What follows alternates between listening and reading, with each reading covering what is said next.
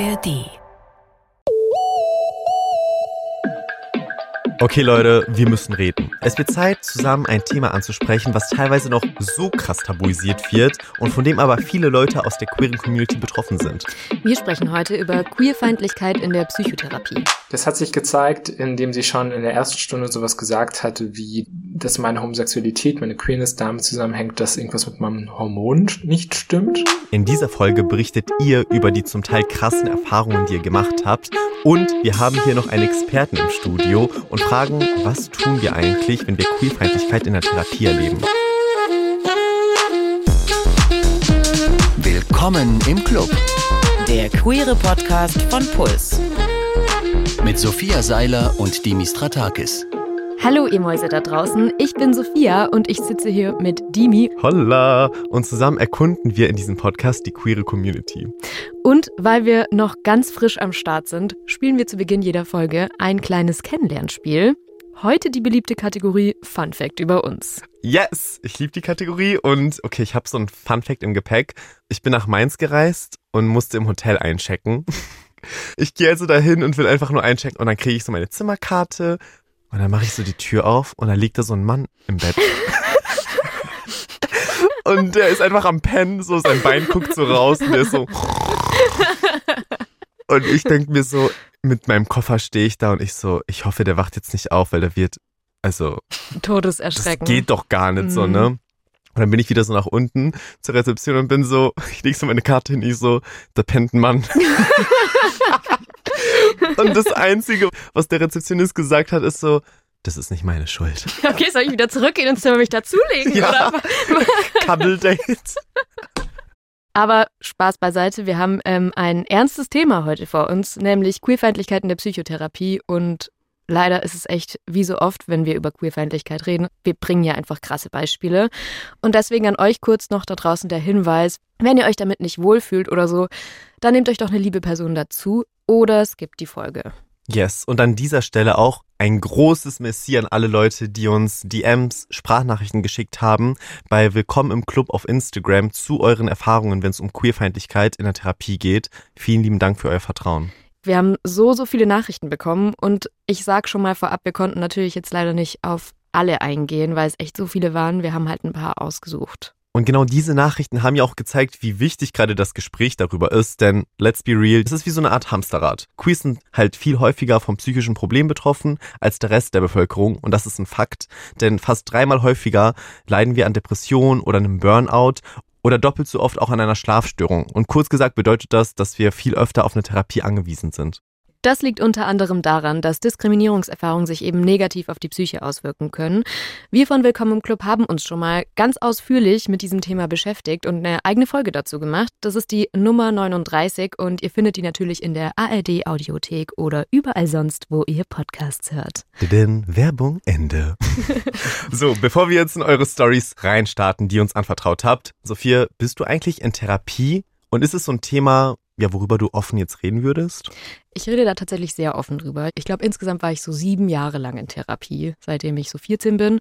Und ja, ehrlich gesagt habe ich da nie ein Geheimnis draus gemacht. Aber voll gut. Also ich finde, offen reden ist so the way to go, gerade bei dem Thema. Same hier übrigens. Also ich rede auch offen darüber auf Social Media und ich bin erst seit diesem Jahr in Therapie und muss sagen, hatte da echt krasses Glück, weil es so direkt mit meiner ersten Therapeutin voll gematcht hat.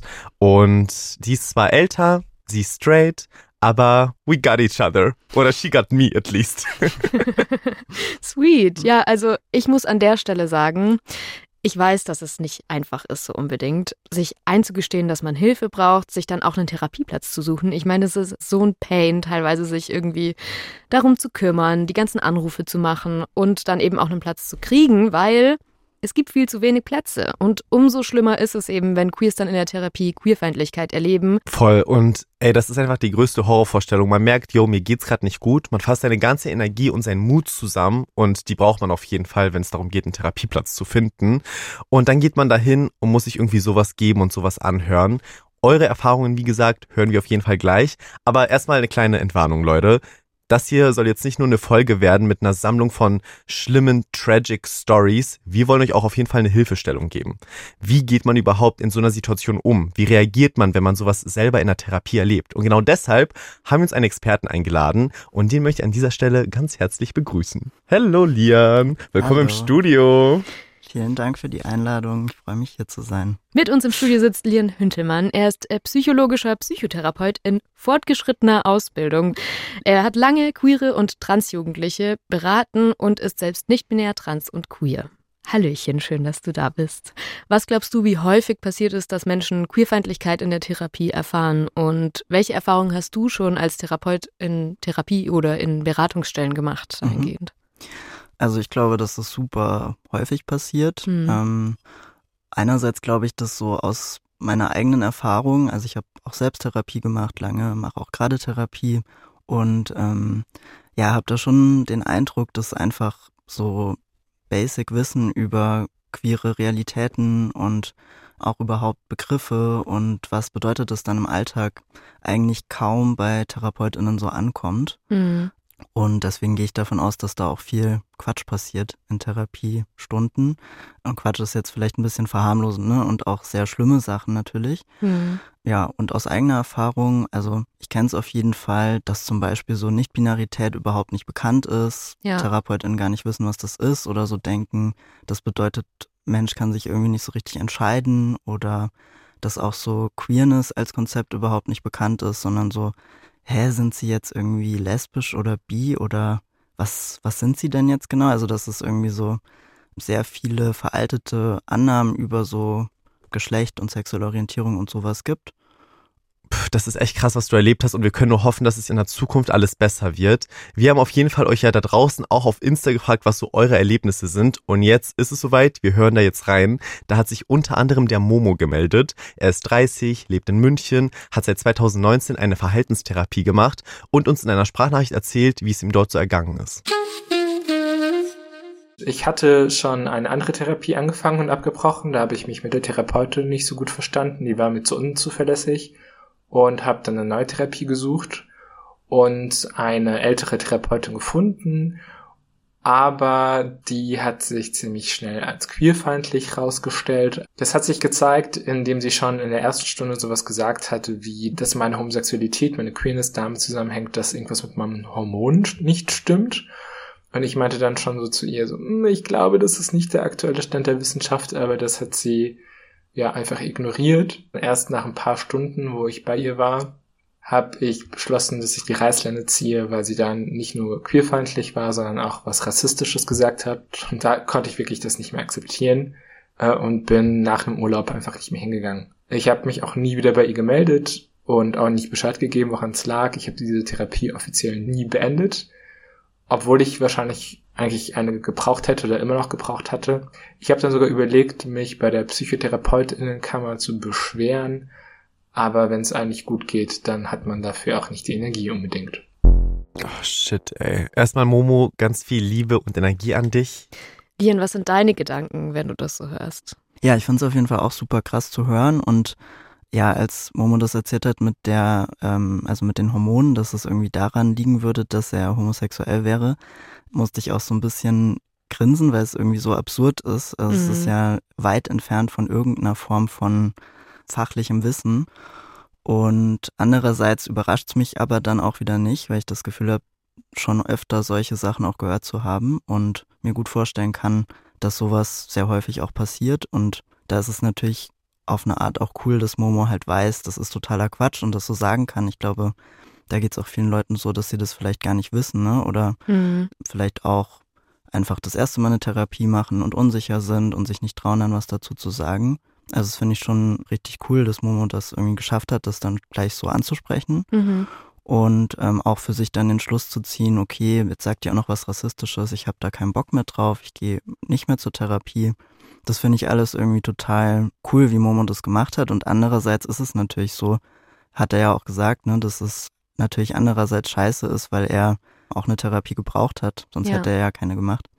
Und ähm, ja, das ist natürlich dann ein strukturelles Problem, wenn es so wenig Plätze gibt, dass ja. dann auch beim zweiten Versuch die Frage ist, okay, habe ich jetzt Energie noch weiter zu suchen oder belasse ich es jetzt einfach dabei?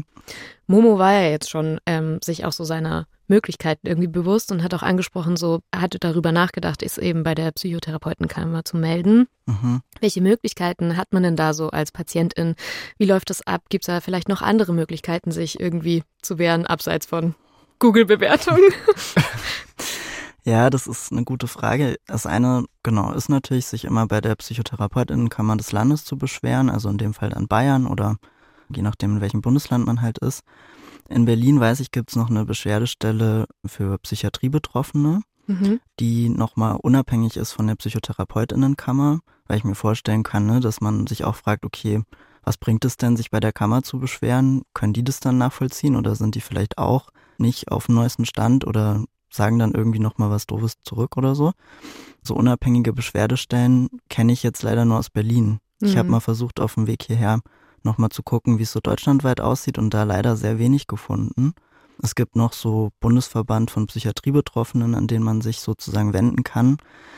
Aber da ist dann auch die Frage, was ist sozusagen das Ziel? Ne? Geht es darum, sich nochmal auszutauschen, wie das für die Person war? Geht es darum, die Therapeutin zu melden? Mhm dann fände ich, wäre noch ein Weg, so über die Community zu gehen und zu sagen, ich teile das zum Beispiel in irgendwelchen Gruppen auf Telegram oder so mit anderen queeren Leuten und informiere die darüber, dass diese Therapeutin nicht in der Lage ist, queere Leute zu äh, therapieren. Mhm. Oder ich gehe zu irgendwelchen Beratungsstellen für queere Leute ja. in München und sage da mal Bescheid, dass diese Therapeutin zu meiden ist.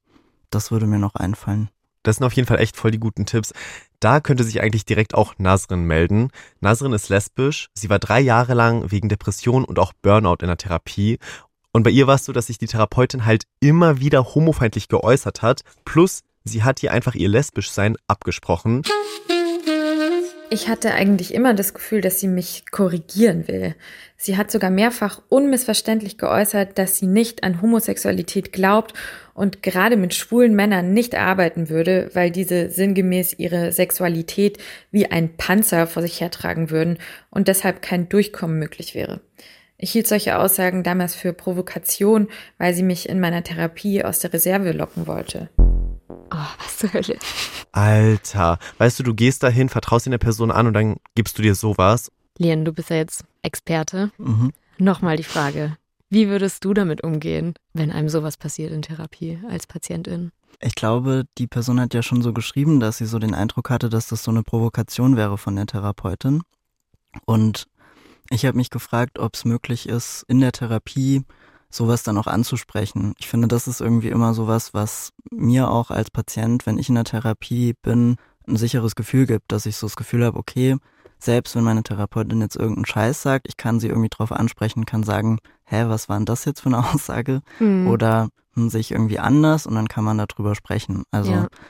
und da klingt für mich jetzt so ein bisschen raus, als würde es diese Art von Ebene zwischen Nasrin und der Therapeutin nicht geben oder als hätte Nasrin so das Gefühl, es gibt noch so eine zweite Ebene von so Provokationen. Mhm. Und ich kann mir vorstellen, dass das für die Therapie generell nicht so zuträglich ist. Und dann würde ich mich halt fragen, ne, als Patient, äh, macht es für mich Sinn, bei der Therapeutin zu bleiben? Kann ich mir vorstellen, das mal auszuprobieren, wie das wäre, das anzusprechen? Wenn nein, dann finde ich, ist das eigentlich auch ein gutes Zeichen zu überlegen, will ich die Therapie noch weitermachen? Also lohnt sich quasi unabhängig davon für mich, noch weiter die Therapie zu machen? Oder sage ich, nee, das ist für mich so zentral, dass ich auch so schwierige Sachen mal ansprechen kann, dass ich mir dann lieber jemand anderen suche. Ich würde quasi damit umgehen, indem ich es direkt anspreche, sage, sagen Sie mal, wollen Sie mich hier provozieren oder mhm. was sollen denn solche Aussagen? Und dann mal zu schauen, was für eine Reaktion kommt, weil eigentlich Therapeutinnen, wenn die professionell sind, dann sollen sie ja mit solchen Situationen auch umgehen können und in der Lage sein, darauf irgendwie adäquat zu reagieren. Ja, voll. Also ich finde, es spricht auch schon Bände, dass Nasrin so versucht, die Strategie der Therapeutin so zu hm. analysieren. Das ist schon irgendwie kein so ein gutes Zeichen für die Dynamik, glaube ich. Über was ich jetzt auch nochmal explizit gerne sprechen würde, wäre Transfeindlichkeit, mhm. weil wir haben schon die letzten Folgen öfter drüber geredet, ist halt einfach gerade gesellschaftlich allgegenwärtig. Es wird zum Beispiel viel Stimmung gegen das geplante Selbstbestimmungsgesetz gemacht. Mit dem sollen Transpersonen eben Namen und Personenstand ohne aufwendige und teure Gutachten ändern lassen können. Und leider macht diese Transfeindlichkeit eben auch nicht vor Therapie halt. Hören wir deshalb mal in die nächste Sprachnotiz rein, die kommt von Pat und Pat hat auch in der Therapie Transfeindlichkeit erlebt. Ich habe meiner ersten Therapeutin damals erzählt, dass meine Dysphorie so schlimm wie noch nie ist in Bezug auf meine Brust. Und dazu meinte sie nur, ach, jede Frau hat mal ein paar Situationen, in denen sie ihre Brust nicht mag und das geht vorbei. Und habe mich danach richtig unwohl gefühlt und mich gar nicht mehr getraut, ihr zu sagen, dass ich nicht binär bin. Und meine jetzige Therapeutin hat auch sehr schlecht darauf reagiert, als ich ihr gesagt habe, dass ich trans bin, weil sie meinte, dass sie mich als attraktive junge Frau sieht und ich in ihren Augen mir das nur einbilde, weil ich Liebe und Bestätigung haben möchte und der Meinung bin, dass ich das als das andere Geschlecht bekommen würde. Und ich kann auch nicht trans sein in ihren Augen, weil ich mich nicht männlich genug gebe, was auch immer das heißen mag, obwohl ich ohne meinen Binder zum Beispiel überhaupt nicht mehr mein Haus verlassen kann, wegen starker Dysphorie meine Haare kurz sind, was ja eigentlich so in das Männlichkeitsschublade eigentlich reinpassen würde habe dann das Thema einfach ignoriert, weil ich mich gar nicht mehr getraut habe, irgendwas zu sagen und auch nur Kapazitäten habe, mich rechtfertigen zu müssen, was meine Geschlechtsidentität ist, nur weil ich halt nicht mich absolut obermännlich gebe. Sie meinte auch noch, dass ich zu offen über meine Gefühle rede und das machen Männer ja nicht, deswegen kann ich ja gar kein Mann sein. Auch wenn ich nicht binär bin, aber ich habe sie dann nicht korrigiert. Und bei ihr bin ich jetzt zwar immer noch in Therapie, aber ich werde das Thema nicht mehr ansprechen. Ah, meine Kinnlade ist unten, Alter. Die Therapeutin sagt, red nicht so offen über Gefühle. Ich bin gerade aber wirklich schockiert. Also, uff. also da passt alles vorne und hinten nicht. Mm, da fehlen mehrere Fortbildungen. Ja, oder auch einfach, ich weiß nicht. Beide Therapeutinnen haben ja einfach so, so krasse Urteile rausgehauen. Ja. Und mm. so, das finde ich irgendwie schon heftig. Okay, aber kurz noch zwischenrein, damit wir alle auf dem gleichen Stand sind. Dysphorie ist ein Gefühl von körperlichem oder sozialem Unwohlsein. Manche nicht-binären oder Transpersonen empfinden Dysphorie, wenn ihre Umwelt sie in einem falschen Geschlecht wahrnimmt oder wenn ihre eigenen Vorstellungen von ihrem Geschlecht nicht zu ihrem eigenen Aussehen, Verhalten oder Sein passen. Yes. Und eben wurde ja auch in der Sprache noch ein Binder erwähnt. Das ist so eine Art, ja, straff sitzendes Unterhemd. Und das haben vor allem Transmänner oder nicht-binäre Menschen mit Brüsten. Und das wird dazu benutzt, damit man quasi eine flache Brust hat. Lian, was Pat erlebt hat, klingt für mich jetzt schon krass problematisch, haben wir ja eben schon gemeint. Was sagst du denn zu der Aussage der Therapeutin, dass sich Pat nur einbildet, trans zu sein? Ja, also ich kann da eigentlich auch nur die Hände über dem Kopf zusammenschlagen. Das ist natürlich super krass und leider aber wirklich Realität in vielen Therapien von Transpersonen, dass es irgendwie die Idee gibt, dass TherapeutInnen das besser wissen als die Person selbst. Das ist ja auch tatsächlich gar nicht nur in Bezug auf Gender und sexuelle Orientierung ein Thema in Therapien, ne? Das ist halt so eine sowieso schon krasse Machtdynamik gibt. Es gibt mhm. irgendwie eine Therapeutin, Therapeut sitzt dir gegenüber und sagt dir jetzt irgendwie besser, was du fühlst oder denkst oder so. Das finde ich generell eine schwierige Vorstellung von Therapie. Ja. Also das so grundsätzlich und dann natürlich noch in Bezug auf Identität finde ich, ist es wahnsinnig absurd. Ich verstehe das immer gar nicht, wie das möglich sein soll, einer Person zu sagen, welche Identität sie jetzt hat aus meinem Verständnis von, wie, was Identität ist, dass das natürlich was Selbstbestimmtes ist. Ich finde es trotzdem extrem schlimm zu hören, weil in der Sprachnachricht ja schon auch deutlich wird, dass Pat dann so eine Art Resignation einfach hat in Bezug auf die Therapeutin und die Therapie und halt sagt, ja, ich kann das Thema einfach nicht mehr ansprechen. Das ist ja das, was dann passiert. Jetzt ist Pat aber weiter bei der Personentherapie und so ganz grundsätzlich, glaubst du, so eine Therapie kann überhaupt erfolgreich sein, obwohl solche queerfeindlichen Sachen passiert sind? Ja, das kommt total drauf an, worum es in der Therapie geht. Also wenn es jetzt zum Beispiel eine Therapie ist, die Pat nur benutzt, um am Ende ein Gutachten zu bekommen, eine Stellungnahme für eine geschlechtsangleichende OP oder für Hormone oder so, was jetzt ja nicht unbedingt so klingt von dem, was die Therapeutin so gesagt hat. Ne? Aber wenn es jetzt darum zum Beispiel geht, wirklich so was Strategisches aus der Therapie zu bekommen, dann finde ich, könnte Pat ja überlegen, wie kann ich die Stunden jetzt rumbekommen, mhm. weil es ja mhm. einfach weiter eine Realität ist, ne, dass Transpersonen, die ihren Körper irgendwie verändern wollen, einfach Stellungnahmen von Therapeutinnen brauchen. Wenn es jetzt aber darum geht, wirklich über das Innere zu sprechen, Gefühle zu besprechen, zu thematisieren, sich unterstützt zu fühlen, vielleicht irgendwelche psychischen Probleme auch nochmal zu analysieren und nach anderen ähm, Lösungen zu suchen, kann ich mir nicht so gut vorstellen, dass es mit der Therapeutin wirklich gut funktioniert. Es mhm. gibt auch so Studien dazu, was wirkt eigentlich in Therapie und da ist es immer sehr deutlich, dass so die therapeutische Beziehung das ist, was das meiste wirkt. Also gar nicht, dass jetzt die Therapeutin super gute Ratschläge geben muss, sondern es geht wirklich um die Beziehung und um so eine Beziehungserfahrung und die scheint da ja besonders kacke zu sein, ehrlich gesagt. Voll, ich meine, wie soll die Therapie am Ende wirksam sein, wenn man halt nicht mal seine eigene Identität mhm. zeigen kann, weil man halt in dem Moment als Transperson diskriminiert wird. Jetzt ist es so, dass nicht nur Transpersonen Diskriminierung erfahren in der Psychotherapie, sondern auch andere Leute aus unserer Community, was zum Beispiel sehr auffällig war. Ihr habt uns ja Nachrichten auf Insta geschickt und da haben uns echt einige bisexuelle Menschen geschrieben, dass sie in der Therapie einfach gar nicht ernst genommen wurden und darunter auch Mira. Sie hat uns geschrieben, ich habe meiner damaligen Therapeutin in einer Sitzung nebenbei erzählt, dass ich auch auf Frauen stehe. Dann hat sie angefangen, länger über meine Unentschlossenheit und meine Entscheidungsprobleme zu reden.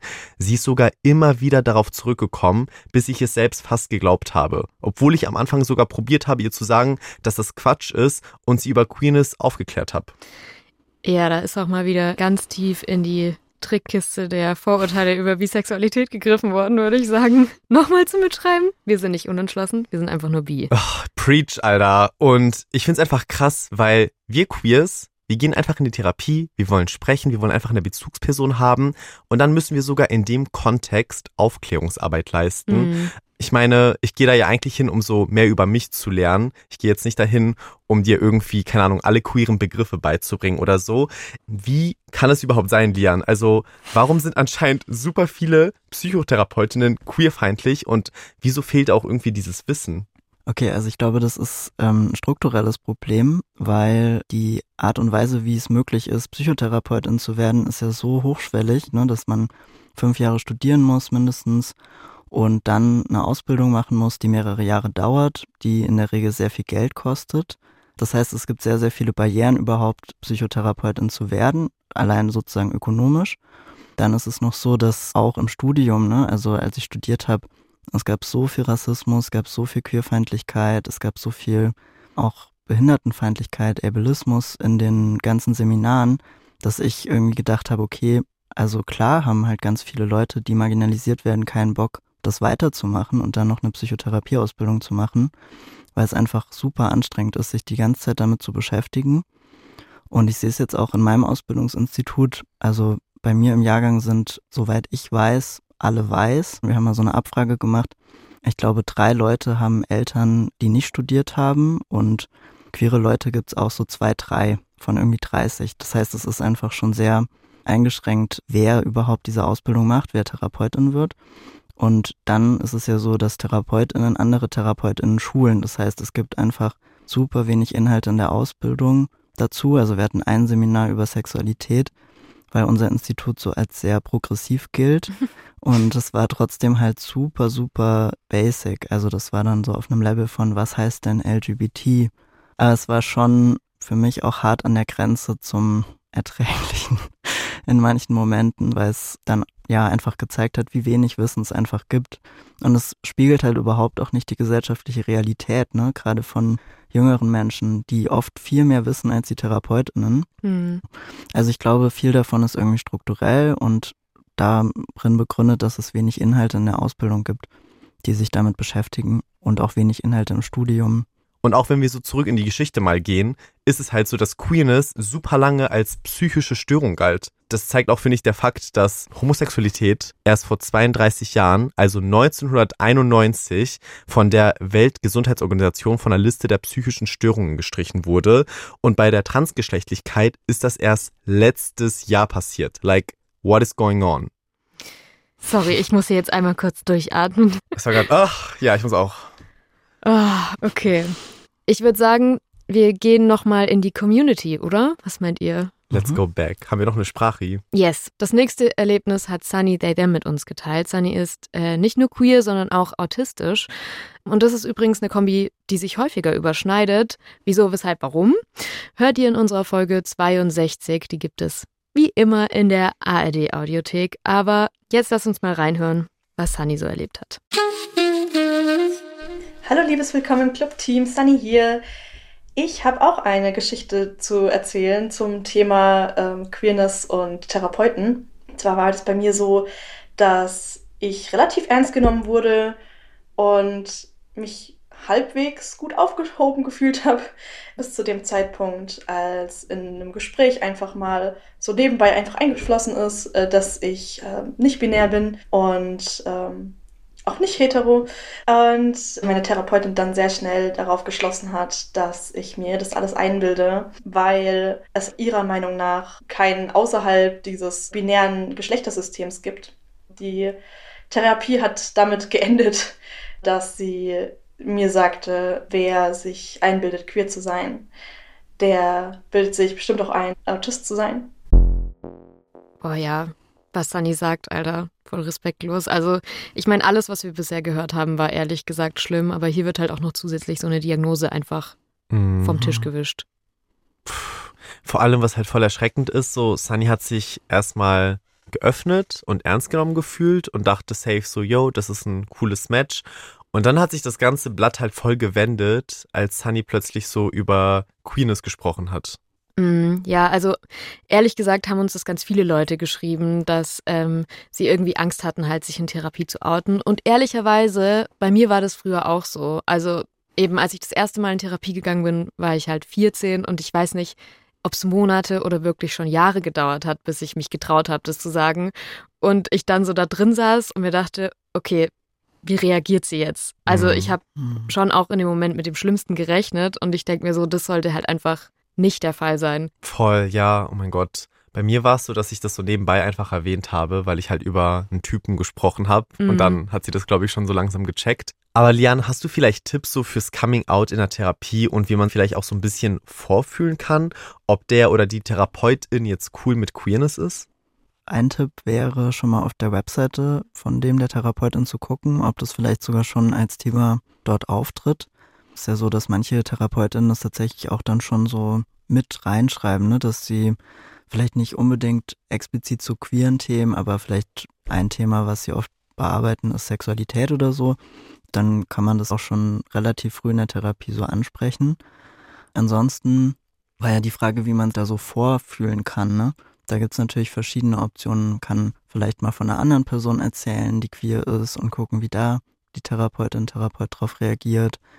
Man könnte tatsächlich ja auch schon relativ früh einfach sagen, dass das ein Thema ist, was einen gerade beschäftigt. Also zum Beispiel könnte eine Person sagen, ja, ich beschäftige mich gerade auch so mit meiner sexuellen Identität oder Geschlechtsidentität oder so, ohne gleich schon zu sagen, ich bin das, das und das. Und dann wird ja auch schon deutlich, wie der die Therapeutin darauf reagiert, ob das Thema ignoriert wird oder ob das aufgenommen wird und ob das ernst genommen wird als irgendwie ein valides Thema.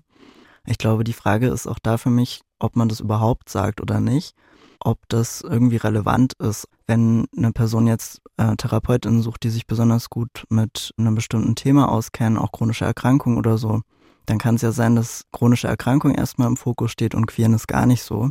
Und dass dann quasi das Outen auch gar nicht unbedingt so zentral sein muss. Außer das hängt natürlich damit zusammen. Diese Norm, dass man sich outen muss, würde ich gar nicht so unterschreiben, sondern ich würde sagen, kommt voll drauf an, worum es in der Therapie geht und ob eine Person denkt, das ist für mich jetzt relevant oder nicht. Mhm. Voll, das ist echt voll der gute Tipp. Also so auf der einen Seite erstmal zu schauen, was erwarte ich mir überhaupt von der Therapie mhm. und wie weit will ich mich öffnen.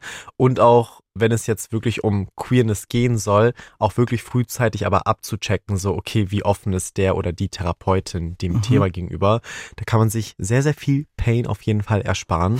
Sonst geht es einem eventuell auch wie Katrin. Als sie mitten im Findungsprozess um ihre Queerness war, wurde sie einfach nicht ernst genommen von ihrer Therapeutin. Es ist schon ein paar Jahre her und ich war Mitte 20 und äh, habe mir viele Gedanken gemacht, welches Label jetzt auf mich zutrifft. Bin ich bi oder bin ich lesbisch?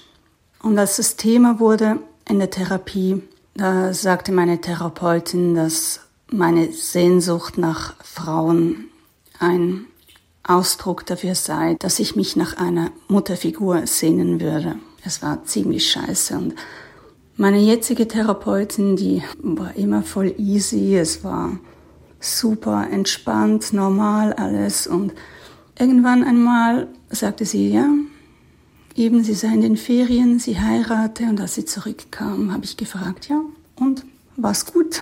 Und dann sagte sie, ja, dass sie eine Frau geheiratet hat. Dann habe ich gedacht, ah, das erklärt's. Sie ist auch queer. Deswegen ist es so einfach. Würdest du denn sagen, so, es ist grundsätzlich die safere Option für queere Menschen zu ähm, queeren TherapeutInnen zu gehen?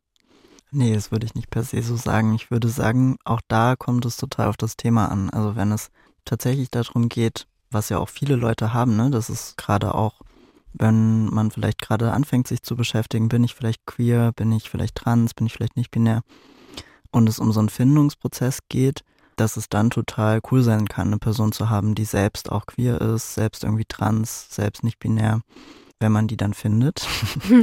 ich finde aber nicht per se, dass es unbedingt die safere Option ist. Also ich habe auch schlechte Erfahrungen gemacht mit einem Therapeuten, der selbst trans ist, mhm. weil die natürlich auch nicht gefeit sind davor, nicht mal was transfeindliches oder queerfeindliches zu sagen. Das ist ja was, was wir alle irgendwie gelernt haben, gesellschaftlich. Mhm.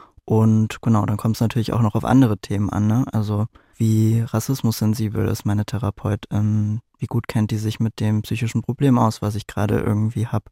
Ich kann persönlich sagen, ich habe ja gesagt, ich habe mehrere Therapien gemacht und als es für mich so darum ging, bin ich trans, bin ich nicht binär, habe ich mir dezidiert auf jeden Fall auch eine Person gesucht, die queer und ähm, nicht binär ist, weil ich wusste, das hilft mir irgendwie. Mhm. Wie findet man denn ähm, so eine dezidiert queerfreundliche Therapeutin? Also eine Option ist QueerMed. Das ist so eine Webseite, auf der man, je nachdem, wo man gerade ist, auch nach ähm, TherapeutInnen suchen kann, also nach Postleitzahl und da dann auch schon zu bestimmten Themen gefiltert werden kann. Also ich glaube, ne, gibt es, ist es irgendwie trans oder nicht binär, sensibel, was gibt es für Erfahrungen mit der Person? Dann gibt es den VLSP, das ist ein Verband für queere und trans TherapeutInnen. Mhm. Und da gibt es auch ein TherapeutInnen-Register, wo nach TherapeutInnen geguckt werden kann, die im VLSP sind. Die können sich da so selber eintragen. Genau, mhm. und dafür ist es halt, also ist es notwendig, dass man in diesem Verband ist und der Verband bietet auch selbst Schulungen an für TherapeutInnen und so. Also generell ganz cool kann man sich mal die Webseite angucken für so Infos dazu. Genau, und dann gibt's natürlich noch die Option, ne, wenn man vielleicht auch auf dem Land ist und es vielleicht auch nicht so viel Auswahl gibt. Also ich komme ja aus Berlin, da kann ich dann beim VLSP gucken oder bei Queermit. Aber dann gibt's natürlich noch die Option, vielleicht auf queeren Seiten zu gucken oder in Telegram-Channels oder Social Media. Gibt's denn irgendwelche Empfehlungen von anderen queeren Personen in meiner Region oder letztendlich dann auf der Website zu gucken, hat meine Therapeutin, mein Therapeut irgendwas zu queeren Themen auf der Webseite stehen? Gendert die Person? Finde ich manchmal noch ganz gut zu gucken. Mhm. Genau. Ja, das sind auf jeden Fall echt gute Tipps. Ich muss sagen, ich war letztens auf QueerMed und mhm. ich wohne genauso wie du in Berlin. Und da kommen halt echt, ne, also mhm. viele Vorschläge raus und so. Aber es gibt auch ein sehr krasses Stadt-Land-Gefälle. Mhm. Also wenn ich dann so irgendeine Kleinstadt oder so ein Dorf eingebe, kann ich es eigentlich knicken. Deswegen sehr gut auch, was du zuletzt dann gesagt hast. Mhm. Uff, ja, ich kann mir vorstellen, dass äh, dieses Problem auf dem Land noch mal viel größer ist. Aber ich würde sagen, grundsätzlich brauchen wir einfach mehr queerfreundliche TherapeutInnen, bei denen sich queere Menschen eben safe und gut aufgehoben fühlen. Falls unter euch da draußen gerade angehende PsychotherapeutInnen sind oder ihr Leute kennt, die eine Ausbildung in die Richtung machen und denen es wichtig ist, queerfreundlich zu arbeiten, Lian, was würdest du denen denn raten? Ja, ich habe ja gerade den ähm, VLSP angesprochen. Die haben auch verschiedene Veröffentlichungen. Also das könnte so ein erster Ansatz sein, sich da mal durchzuklicken, vielleicht mal zu lesen, was die so schreiben dazu, wie queerfreundliche Psychotherapie aussieht. Und dann könnte ein weiterer Ansatzpunkt sein, auch so eine Fortbildung zu machen. Also die bieten tatsächlich auch so Schulungen an, regelmäßig in verschiedenen Städten. Man kann natürlich auch, ne, wenn man gerade in Ausbildung ist, bei seinem Ausbildungsinstitut das mal anregen und sagen, brauchen wir das vielleicht nicht auch? Oder ich würde da gerne so eine Weiterbildung machen. Könntet ihr da jemanden einladen oder könnten wir dazu irgendwie nochmal spezifische Inhalte haben? Ich glaube, grundsätzlich gilt für mich, dass es ja generell Therapie so ein krass machtvoller Raum ist, dass ich finde, dass eigentlich alle Therapeutinnen unabhängig von Queerfreundlichkeit mehr versuchen sollten, nicht so krass zu judgen, wie das mhm. in den mhm. ganzen Beispielen war und Leuten irgendwas abzusprechen, sondern sich darauf zu fokussieren, irgendwie zuzuhören und ähm, Leute ernst zu nehmen und nicht zu denken, dass nur weil ich irgendwie diese Ausbildung gemacht habe, ich jetzt Expertin für alles bin, sondern dass die Leute das ja selbst irgendwie am besten wissen. Ich glaube, das zählt eigentlich für alle Themen, dass das irgendwie für Therapeutinnen, glaube ich, eine bessere Grundhaltung wäre. Das ist doch äh, ein ziemlich gutes Schlusswort, würde ich sagen. Alter, okay, das müssen wir kurz erstmal sacken lassen. Ich finde es schon krass, was ihr alle in der Therapie durchmachen musstet und erleben musstet. An alle da draußen, die gerade auch strugglen, wir sehen euch und ihr seid auf keinen Fall alleine. Auf unserem Insta-Kanal und auch hier in den Show Notes haben wir euch deswegen Anlaufstellen gesammelt, wo ihr Hilfe finden könnt, wenn es euch gerade psychisch nicht so gut geht. Schaut auf jeden Fall vorbei oder schickt es auch gerne Friends weiter, wo ihr wisst, die könnten denen helfen. Ja, mega guter Hinweis. Mir haben sich nämlich zwischenzeitlich auch echt die Haare aufgestellt. Wir haben uns auch hier im Studio immer mal so ungläubig angeguckt, äh, was da gerade rausgepackt wurde. Ja, und honestly, ich bin so froh, dass du heute hier bei uns zu Gast warst, denn ich habe Hoffnung gesehen. Ich habe ein Licht gesehen am anderen Ende der Straße. Ich habe gesehen, okay, es gibt TherapeutInnen, die queer sind, die queerfreundlich sind, zu denen man hin kann. Und ich hoffe einfach, dass das in der Zukunft Standard wird. Lian, danke, dass du da warst und deine Erfahrung mit uns geteilt hast, ähm, deine Expertise preisgegeben hast. Vielen Dank. Ja. Vielen ja, vielen Dank. Dank, dass ich hier sein durfte. Von Berlin nach München nur für euch, Leute. und nächste Woche stellen wir uns übrigens eine Frage, die uns schon öfter mal hier im Podcast auch beschäftigt hat. Und zwar, welche Rolle spielen Geld und auch Bildung in der queeren Community? Sind wir da vielleicht manchmal zu abgehoben? Ja, schauen wir mal, äh, zu was für einem Ergebnis wir nächste Woche kommen. Bis dahin würde ich sagen, sagen wir over and out. Over and out, Leute. Tschüssi. Mua. Redaktion Melina Seiler, Mila Hahner, Alex Reinsberg. Produktion Johanna Gutzig. Sounddesign Benedikt Wiesmeier, Enno Rangnick. Grafik Christopher Roos von Rosen, Max Fesel, Fabian Stoffers und Eva Barreuter. Puls. Okay, nicht ganz over and out. Treue ZuhörerInnen wissen ja inzwischen, dass wir am Ende immer noch eine Podcast-Empfehlung für euch haben. Und heute empfehlen wir euch den brandneuen Puls-Meinungspodcast Duo Informale mit unseren KollegInnen Ariane Alter und Sebastian Meinberg. In einer der letzten Folgen geht es um die Frage, ob wir Social Media einfach löschen sollten, weil es uns eigentlich nicht gut tut. Gründe gibt es viele, zum Beispiel Tech-Krisen, die übertrieben viele persönliche Daten sammeln unrealistische und zum Teil sogar schädliche Schönheitsideale und Verlust von Kreativität und Produktivität durchs Dauerscrollen. Reinhören lohnt sich.